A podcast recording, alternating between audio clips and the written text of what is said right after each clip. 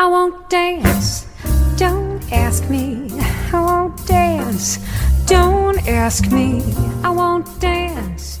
Monsieur, with you. Olá, bem-vindos ao Simples Vinho, onde a gente desfruta toda a complexidade do vinho de forma simples, quase um bate-papo.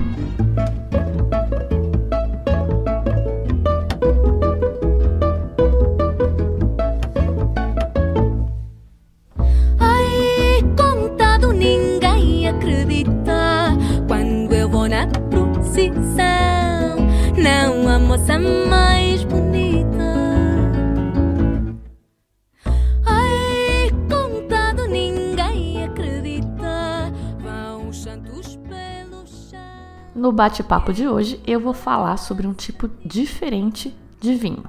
Diferente por dois motivos. É um vinho doce e é também um vinho fortificado. É o famoso vinho do Porto. Conhece já, né? Pelo menos a ideia geral.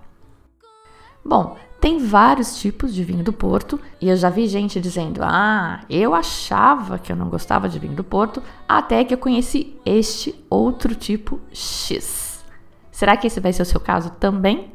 Vamos ver. Vamos aprender sobre os diferentes tipos hoje e depois vamos provar um deles na confraria. É uma cortesia da importadora La Pastina que enviou pra gente um Croft Ruby Reserva. Vamos então aprender o que é um Ruby Reserva. Começando pelo começo então. Vinho do Porto é uma denominação de origem, é muito antiga por sinal. Assim como o vinho verde, como o moscatel de Setúbal, isso só para citar outras denominações de origem portuguesas. Por exemplo, também eu podia ter dito champanhe ou Amarone de la Valpolicella. Diferentemente do champanhe, que são vinhos feitos com uvas da região demarcada chamada champanhe, além de, claro, seguir outras regras da denominação de origem, as uvas do vinho do Porto não vêm da região da cidade do Porto, em Portugal. Elas vêm do Douro, da região demarcada do Douro, que é sim perto da cidade do Porto. Ela começa uns 70 quilômetros rio acima. O vinho produzido na região do Douro era transportado em barcos, uns barcos compridos, meio diferentes, com fundo chato, que são chamados rabelos. Eles eram transportados pelo Rio Douro até a Foz para serem envelhecidos na cidade de Vila Nova de Gaia e finalmente exportados por navios através do porto da cidade do Porto. E aí o nome acabou pegando. Porto ou vinho do Porto é como esses vinhos são conhecidos desde meados do século 17. Os grandes importadores, os grandes fomentadores e movimentadores deste comércio foram, para variar, os ingleses. Tomam nada os ingleses.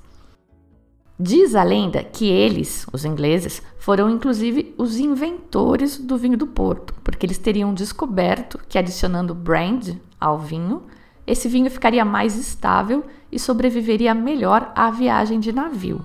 Mas e eu sempre tento trazer esses mais, entre aspas, aqui no podcast, porque tem muita bullshit por aí. Algumas, inclusive, eu engulo também, não se sintam mal. Porque tem história bonita, né? Algumas até parecem fazer sentido. Mas quanto mais eu estudo, mais eu vejo que tem muita lenda. Bom, segundo o Tom Stevenson, no livro The Sotheby's Wine Encyclopedia, em 1678, um mercador de Liverpool, na Inglaterra, enviou duas pessoas a Viana do Castelo, é uma cidade ali na região do Porto, para aprender o business. Eles eram mercadores e foram aprender o comércio de vinho, dois estagiários.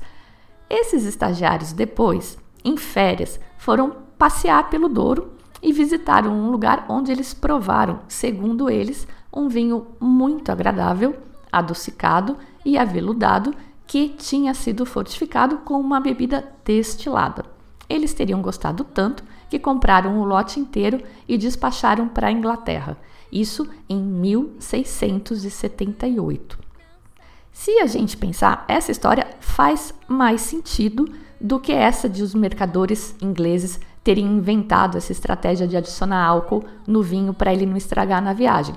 Porque a fortificação, que é a adição de álcool ao vinho, ela não acontece depois que o vinho está pronto.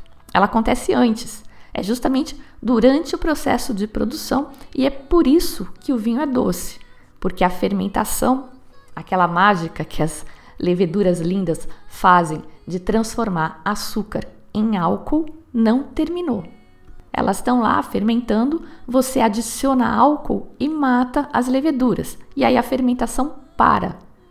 Ela para e sobra açúcar residual no vinho.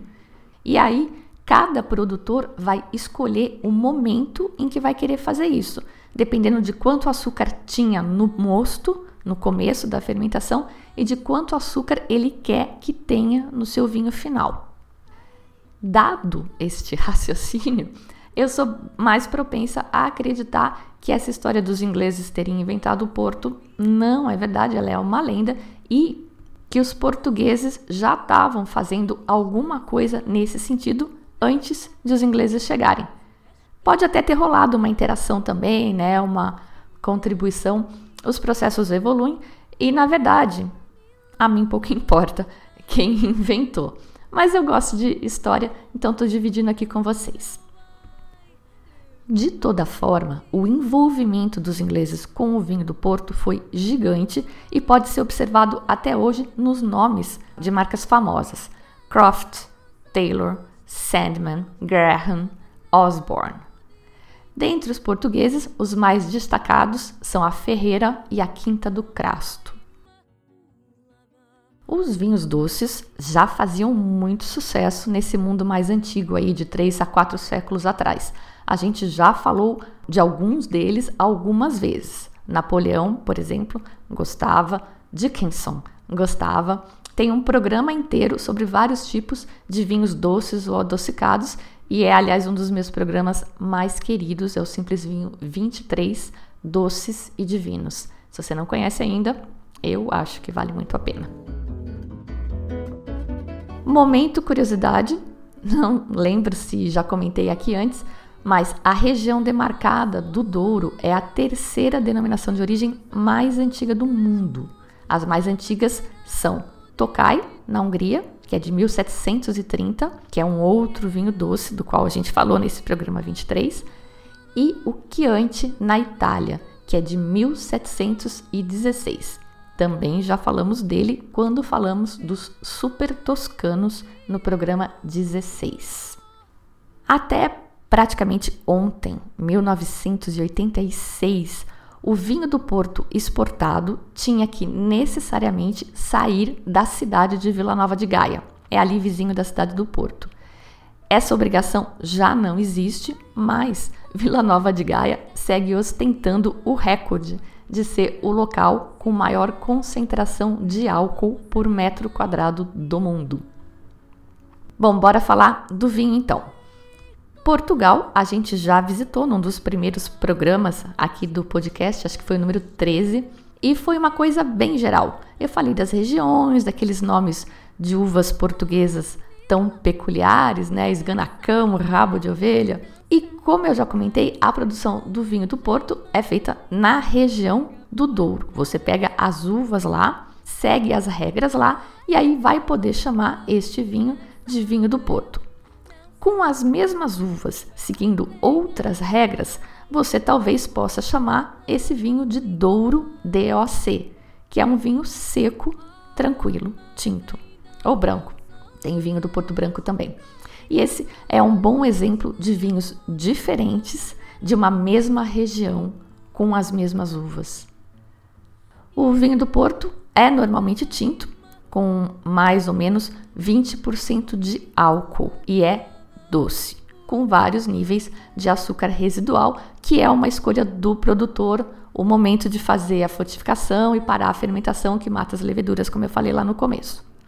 Matar as leveduras é importante porque, além de parar a fermentação, estabiliza o vinho. Se não, imagina, fica açúcar, fica levedura, ele vai continuar fermentando.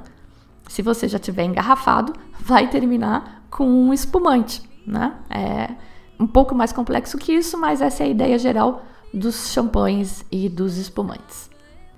Tem programa já sobre isso também. Esse álcool adicionado tem regra. Inclusive tem nome, adicionar álcool no vinho chama fortificação.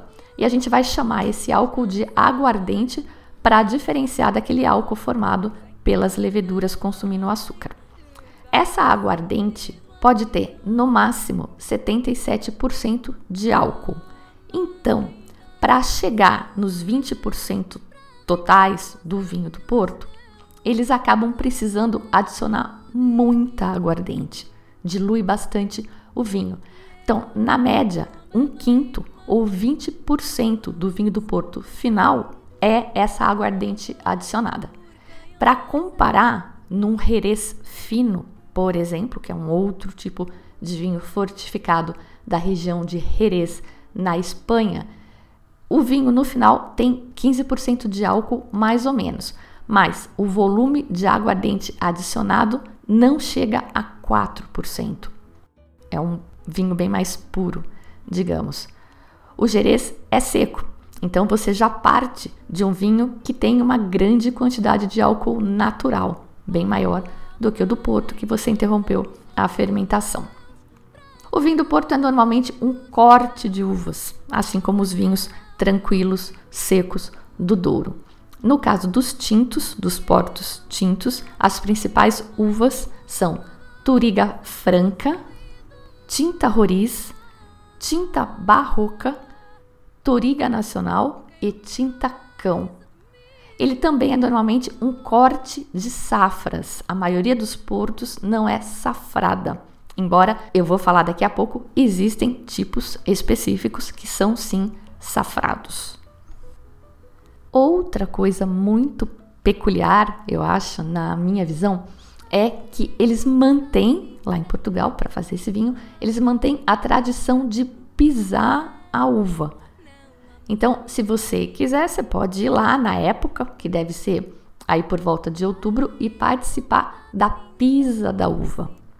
Não é tarefa simples, eu já vi filmes do pessoal fazendo isso, é bem punk além de cansativo, é agressivo, porque aquele mosto ele tinge a pele, ele irrita. Os caras ficam até quase a cintura no lagar, que é uma piscina de, de cimento, onde acontece essa pisa, e eles vão de braço dado, andando ali, pisando, vão até o fim da piscina, voltam, vão e voltam, vão e voltam. Nos lugares mais modernos de Portugal, eles é, criaram máquinas que simulam esta pisa. É tipo uma prensa mecânica, mas que simula essa pisada.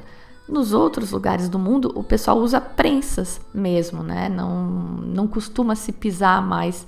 As uvas é uma coisa mais folclórica ou de festa de vendima, essas coisas. Para o caso do vinho do Porto, essa técnica de pisar mesmo, de esmagar, ela é necessária porque ela é mais agressiva. E eles precisam dessa agressividade porque o vinho é fortificado quando ele atinge entre 5 e 9% de álcool em volume. E isso acontece em 2, 3 dias de fermentação. É muito rápido. Num vinho tinto normal, vai ficar pelo menos duas semanas fermentando. Então, ao ser tão rápido, o tempo de maceração, que é aquele contato com as cascas de onde se extrai cor, taninos e outras cositas más, esse tempo é muito curto e acaba não dando conta de extrair das cascas tudo o que precisaria ser extraído. Então, além desse sistema de prensa, essa pisa a pé diferente, eles têm também uns tanques de fermentação diferentes que se chamam autovinificadores, que fazem o processo de remontagem ou remoagem automaticamente dependendo da quantidade de gás carbônico liberada na fermentação. Então, esse tanque tem acoplado a ele uma espécie de tubo. O gás carbônico liberado na fermentação empurra o suco por esse tubo para um depósito em cima do tanque. E aí, quando a pressão atinge um determinado valor, uma válvula se abre e esse suco cai de volta no tanque em cima das cascas que ficaram ali, que é exatamente o que acontece no processo de remontagem ou remoagem. O produtor daí faz isso manualmente, bombeando o vinho para fora e jogando por cima do tanque de novo. Se você não lembra direito destes processos, vale ouvir o programa número 4, que fala sobre vinificação. Eu sei que eu fico sempre fazendo referência aos programas antigos e tem gente que chega e, e, e quer ouvir algum um ou outro programa só, mas na verdade eu pensei toda todo o podcast, toda a trilha como uma coisa crescendo de informação. Não dá para ficar repetindo toda vez toda a informação, por isso que eu remeto vocês a programas mais antigos. E se você já ouviu o programa 4, mas não lembrava o que era remoagem ou remontagem, não se sinta mal também. E lembre-se que a gente aprende por osmose. Vai ouvindo, vai sedimentando, vai sedimentando, até que um dia parece que você sempre soube desse negócio todo.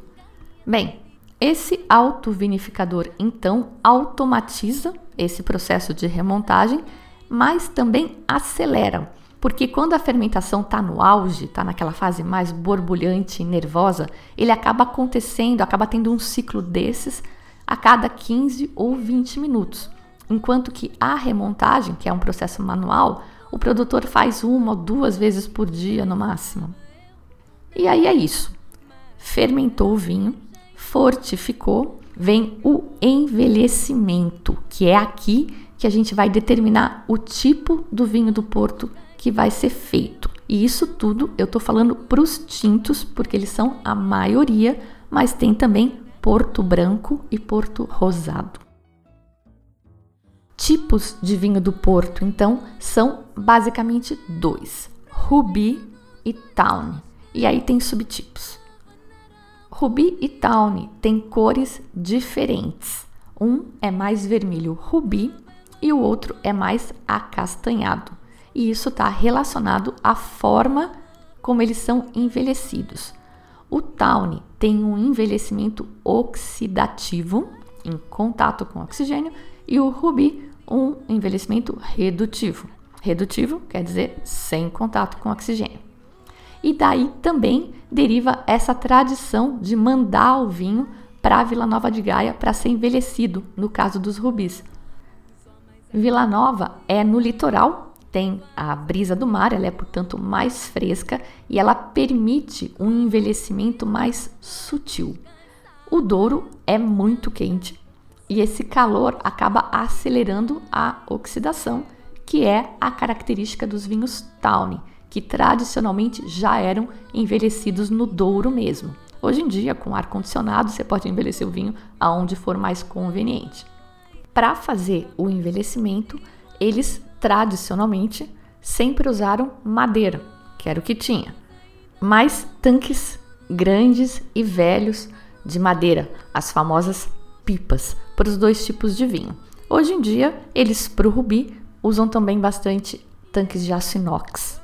O aroma e o gosto de madeira não são características desejadas num vinho do Porto, nem no Tawny e nem muito menos né, no Ruby.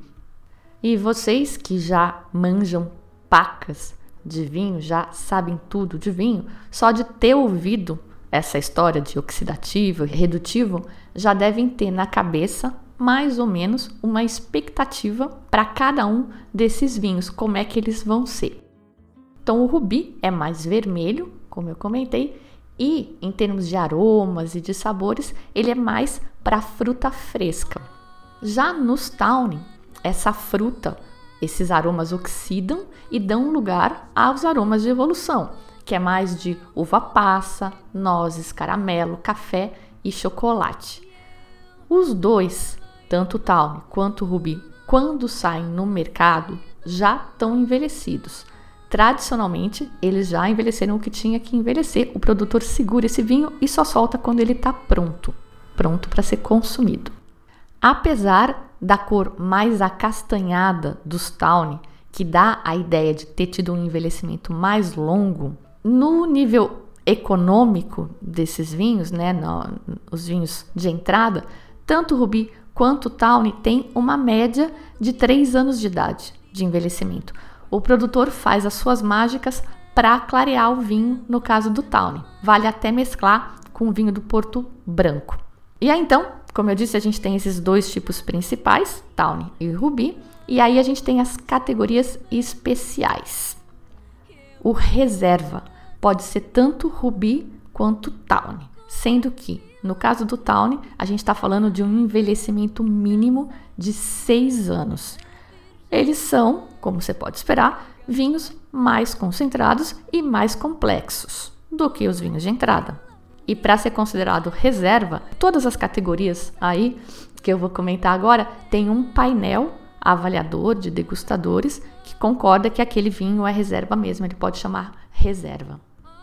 Aí acima da linha reserva, a coisa ramifica, ela abre. Rubi vai para um lado e Tawny vai para outro lado. Vou falar do Tawny primeiro porque é mais simples, é mais fácil, e depois eu falo do Rubi. Então, tem aquele Tawny basicão, o Tawny reserva e acima deles tem o Tawny com indicação de idade. É o top do estilo. E essa indicação de idade pode ser 10, 20, 30 ou 40 anos. Vem indicado no rótulo. Tawny 10 anos, Tawny 20 anos. Essa idade é, na verdade, média. Não é que tem 10 anos, porque, como eu disse, ele é uma mescla de safras também mescla de uvas e mescla de safras. Importante para o pessoal que sempre me pede dica de vinho para abrir, né, quando o vinho casar, fizer 18 anos, para comemorar não sei quantos anos de, de casamento, não compre um Tawny com indicação de idade. Esses vinhos, inclusive, têm no rótulo a data do engarrafamento. Isso é importante, porque eles devem ser consumidos rapidamente, pois perdem frescor depois de engarrafados. Informação do WST essa, tá? Se quiser um desses vinhos para guardar, fiquem de olho nos estilos especiais de Ruby que eu vou falar agora. Tem mais dois estilos principais aí de Ruby: o LBV, Late Bottled Vintage, e o Vintage. São dois e tem uma pegadinha aqui também, presta atenção. Ambos, ambos os dois, são feitos com vinho de uma única safra mas tem um gradiente de qualidade aqui também. Como é característico dos vinhos do Porto, todos os dois, ambos os dois, estão prontos para beber quando são engarrafados. Mas os top não só aguentam, como podem sim se beneficiar de algum tempo adicional em garrafa. Vamos lá então. O LBV é um rubi de safra única que envelheceu de 4 a 6 anos. O rubi normal e o rubi reserva eram 3 anos. A grande maioria deles é filtrada e estabilizada. E esses estão na gama inferior da, do range, aí, da, da variação. Eles puxam para o lado dos rubi reserva mais tops. Mas uma pequena parte dos LBV não é filtrada e esses vão estar tá mais próximos dos vintage, que são o topo da pirâmide e normalmente eles podem envelhecer. No degrau de cima, aí no topo da pirâmide, como eu disse, estão os vintage.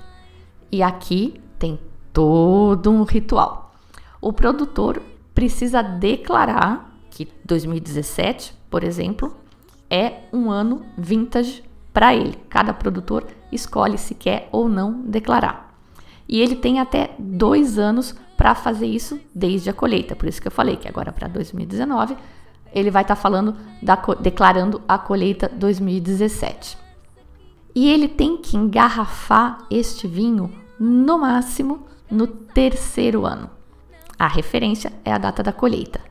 Esses vinhos não são estabilizados nem filtrados e, embora estejam prontos para consumo no lançamento, eles podem sim se beneficiar com o tempo em garrafa. E esse lance especial do não filtrar, vocês já devem ter visto vinhos secos aí tradicionais que eles escrevem com orgulho, né? O produtor escreve que é um vinho não filtrado. É porque sempre que você filtra, você tira coisas do vinho. Quanto mais agressiva for a sua filtração, para ele ficar mais límpido aí, mais coisas você tira desse vinho. E essas coisinhas são o, o que vai se decompor aí, o que vai evoluir, o que vai mudar na garrafa e vai, vão fazer ele melhorar com o envelhecimento. Esses vinhos vintage são o top do vinho do Porto. Eles são mais concentrados, são mais tânicos. Tem gente que prefere beber eles assim que eles saem no mercado e tem gente que prefere esperar. O pessoal fala em 40 anos fácil, mas o registro mais antigo que eu vi foi de um Ferreira 1815 que foi degustado em 1990. Segundo a matéria, uma matéria do jornal inglês The Telegraph, os degustadores teriam descrito o vinho como tendo aromas especiados intensos, canela, pimenta e gengibre, e umas pitadas de madeiras exóticas, iodo e cera. É, cera é um negócio que para mim é fedido, mas é uma das coisas que eles falam bastante em, em vinho, é um dos indicadores de vinho. Na média, os produtores só conseguem fazer um vintage três vezes por década, mas tem produtor que declara vintage praticamente todo ano. E tem também aquele ano mega bom em que praticamente todo mundo declara vintage. Os vinhos vintage, assim como os outros uh, da, dessas categorias especiais, são avaliados por um painel de degustação também. Uma pequena variação que vocês podem encontrar no mercado dos vintage são os Porto Vintage Single Quinta, né? quinta única, terreiro, terreno único. Mas, ao contrário do que a gente costuma ver nos vinhos secos e entender isso como se fosse uma qualidade normal, quando é de um single vineyard, né? O Porto Vintage Single Quinta é menos prestigiado do que os Vintage, só Vintage, que tem uva de várias partes. A explicação que o WST dá para isso, e notem que toda essa parte dessa descrição dos tipos especiais é baseada no material do WST, porque, como eu disse, tem muita gente dando opinião por aí, e essa foi uma que eu adotei. Eu não tenho opinião formada sobre Porto, eu não experimentei tantos portos assim, eu não tenho litragem, então adotei a opinião do WST para dividir aqui com vocês. Bom, a explicação que eles dão é que um produtor com várias propriedades, quando ele declara vintage, ele pega as melhores uvas de cada uma dessas propriedades. Mas se a safra não foi tão boa em toda parte, não foi uma coisa tão generalizada, ele pode ainda declarar vintage apenas uma dessas propriedades, uma única quinta. E aí as uvas têm que vir todas deste lugar. E ele faz o single quinta. Deu para entender? Uma outra informação que eu vi na revista Decanter, mas eu não sei se é bem isso mesmo. O WST se omite nesse ponto e eu acho que é de propósito, mas vou compartilhar aqui com vocês com essa ressalva aí a ser considerada. O pessoal da Decanter diz que a origem do LBV, que é aquele engarrafado tarde, é o Late Bottled Vintage, é que esse vinho era um vintage que acabou passando do ponto do engarrafamento. Que, como eu falei, o vintage tem que engarrafar em até 3 anos. E esse passou, o LBV são mais ou menos 6 anos. De toda forma, existe sim uma sobreposição da qualidade entre essas categorias, que eu já comentei, né? O LBV top se sobrepõe com os vintages mais básicos e os LBVs mais básicos se sobrepõem com os Ruby Reserva mais tops. A gente que não conhece vai desconfiar da qualidade desses vinhos pelo preço. E uma outra indicação também pode ser a rolha, ela pode dar uma dica. Porque aquela rolha famosa com a tampa de plástico, sabe, que a gente vê em todos os portos? Então, aquela é de vinho básico. Os vinhos mais top vão ter rolha normal, a rolha de tirar com saca-rolha. Tem ainda umas outras classificações por aí, mas o W7 não fala. Vocês podem cruzar por aí, por exemplo, com colheita ou um crust. O colheita é um tawny safrado, tipos de 10, 20 anos, só que não. Ele vem no rótulo com uma data de safra específica. Crusting ou crusted Eu fui pesquisar e tinha até ficado contente com a resposta que, que eu encontrei nos sites de produtores de vinho e até em fóruns. Eles diziam que é basicamente um estilo de rubi não filtrado. Então ele também tem um monte de sedimento e precisa ser decantado. Daí o nome crusted ou crusting. Mas, ao contrário dos vintage ou dos LBV, o crusted é um blend de safras. Então, na prática, é um rubi não filtrado. Eu vi variações dessa definição nos fóruns, né? Eu estava até aceitando, mas aí eu tive a brilhante ideia de procurar a legislação do vinho do Porto. Porque eu fiquei curiosa para saber se o rubi e o rubi reserva tinham que obrigatoriamente ser filtrados.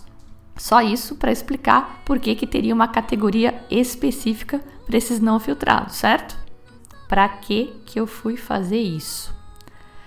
Bom, o decreto-lei número 166 de 26 de junho de 1986 do Ministério da Agricultura, Pesca e Alimentação define o crusted ou crusting como sendo o vinho do Porto com características organolépticas excepcionais, retinto e encorpado, de aroma e paladar finos, suscetível a criar depósito na garrafa.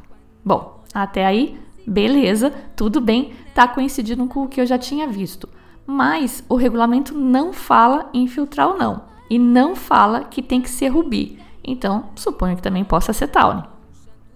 Para piorar, eles falam em outros nomes permitidos na rotulagem, além do reserva que a gente viu. Podem ser também, então, superior, muito velho, velhíssimo, etc. E as respectivas traduções em outras línguas. Tá vendo como é esquisito esse negócio? Acho que é por isso que o WST se omite em alguns pontos. Eu acho que é de propósito, porque começa a agregar muita confusão para pouca informação.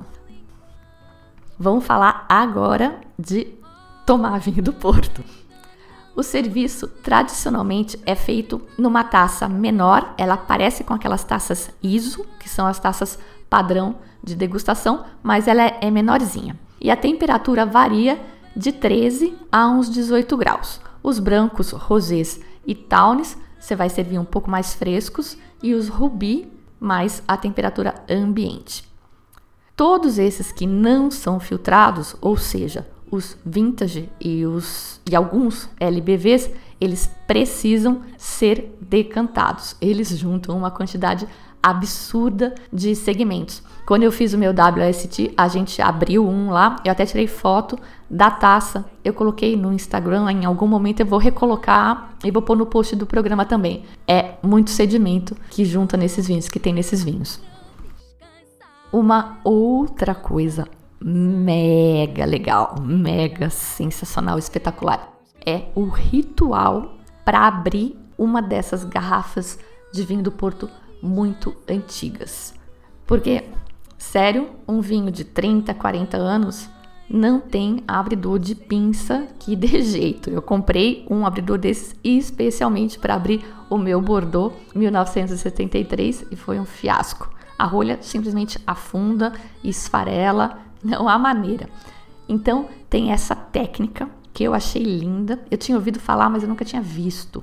Eu coloquei o, o link para um vídeo do, no YouTube de um sommelier fazendo isso. Essa técnica ia deixar esse pessoal da propaganda Estela atuar roxo de raiva. Não sei se todo mundo viu, eu vi que tá passando na TV até. A Estela Toa fez uma propaganda com um casal que pede um vinho no restaurante, o sommelier fica fazendo tanta firula que os caras cansam e acabam pegando uma cerveja na mesa do lado e tomam no bico.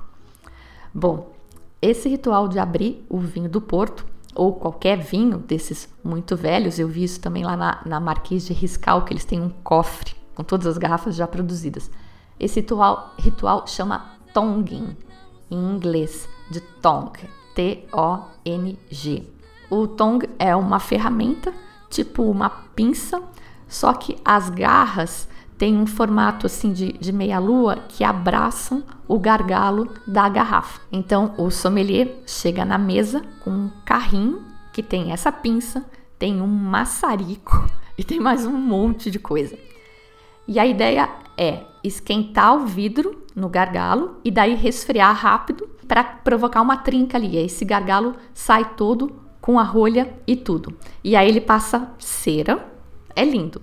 ele passa cera na, no pedacinho da garrafa que ele tirou e no na garrafa que ficou para ninguém se cortar. Um show. Então, como eu disse, tem um link no post do programa com um vídeo mostrando esse tonging. Mas vocês podem procurar no, no YouTube também, é bem fácil de achar. Harmonização. Os brancos, os portos brancos, são mais tomados como aperitivos e mais geladinhos, como eu disse. Os tintos são normalmente como vinho de sobremesa e harmonizando, especialmente com queijos azuis, chocolates e charutos. Os melhores, esses LBVs e vintages mais tops, eles também são chamados de vinhos de contemplação, que são esses que você harmoniza com os seus pensamentos. Você toma, você aprecia o vinho puro mesmo, pensando na vida. A gente vai tentar fazer uma brincadeira dessas de harmonização na próxima confraria com esse Croft Reserva que a La Pastina enviou pra gente. Não é qualquer reserva, esse é uma edição limitada comemorativa dos 430 anos de fundação da Croft. É o 430th Anniversary Celebration Edition. A Croft, como eu falei lá no início, é uma das primeiras casas de vinho do Porto e uma das poucas ainda em operação. Eles estão desde 1588. Esse, no entanto, não é um vinho antigo. Vocês não terão, portanto, a honra de me ver performando o tal do Tonguin. É, não conheço esse vinho específico, mas a Croft tem, ela é famosa por ter um estilo mais frutado de vinhos do Porto. E o que me chamou bastante atenção na descrição dele é que eles falam em delicadas notas florais de pétalas de rosas e violetas. São aromas que eu não costumo identificar nos vinhos, rosas e violetas. Então fiquei bem curiosa. Eu vou provar ele junto com vocês na confraria do dia 2 de outubro, não nessa de franceses agora. Para quem se interessar, também é sempre legal ter um vinho do Porto em casa. Eu sempre tenho alguma coisa aí na geladeira dessas de, de arrematar. Um Porto, um Limoncello, um Alcione, um uruguaio aí que eu, que eu gosto muito. Sempre tem alguma coisa dessas de arrematar na geladeira. E o bom é que elas duram bastante tempo abertas, porque você também não consegue tomar muito, né? É uma tacinha só. Esse porto, o produtor fala em dois meses após aberto. Esse Anniversary Celebration Edition da Croft está disponível em empórios especializados aí por todo o Brasil. Preço médio de 210 reais a garrafa de 750 ml.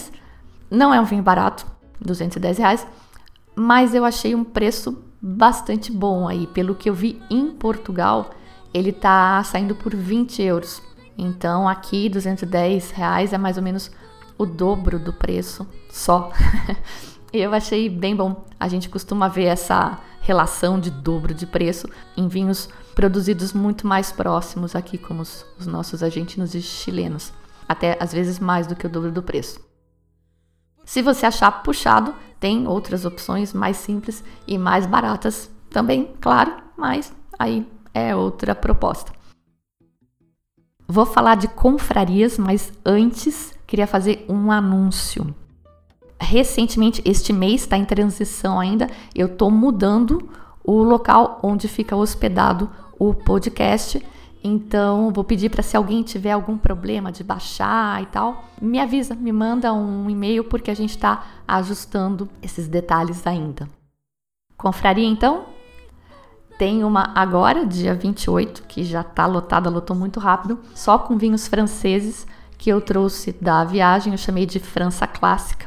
Não é exatamente clássica, porque enfim, o que não é clássico na França mas são algumas regiões que eu vou mostrar para vocês e tem mais programadas duas confrarias de vinhos franceses, outras regiões, outros vinhos e duas de vinhos espanhóis. Tudo isso eu trouxe agora dessa viagem, algumas coisas muito diferentes que eu quero compartilhar com vocês. Setembro Não vai ser a confraria na última quarta-feira do mês, como a gente sempre faz, porque setembro tem a Wine South America. É uma feira de vinhos que acontece em Bento Gonçalves, são acho que uns três dias, e eu vou para lá e vai pegar bem a última quarta-feira do mês a minha viagem.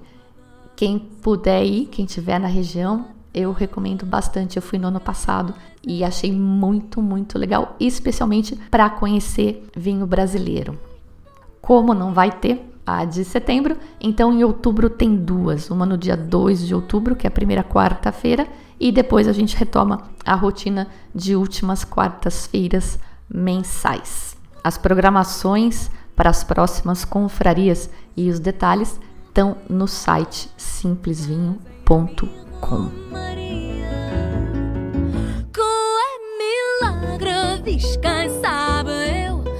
A música de hoje é de um grupo português muito interessante, chama Deolinda. Eu também usei uma música deles no programa sobre Portugal, gostei muito desse grupo. Eles têm, é difícil de entender o que eles, o que ela canta, né?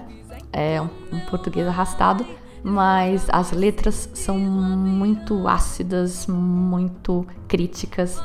E esse estilo de fado também dá uma pitada de charme contado, ninguém acredita. O nome do grupo é Deolinda. Na abertura, como sempre, você ouviu Jane Murray e Michael Bublé com I Want Dance. Eu sou a Fabiana Knossaisen e vou ficando por aqui com o Simples Vinho. Tchim, tchim.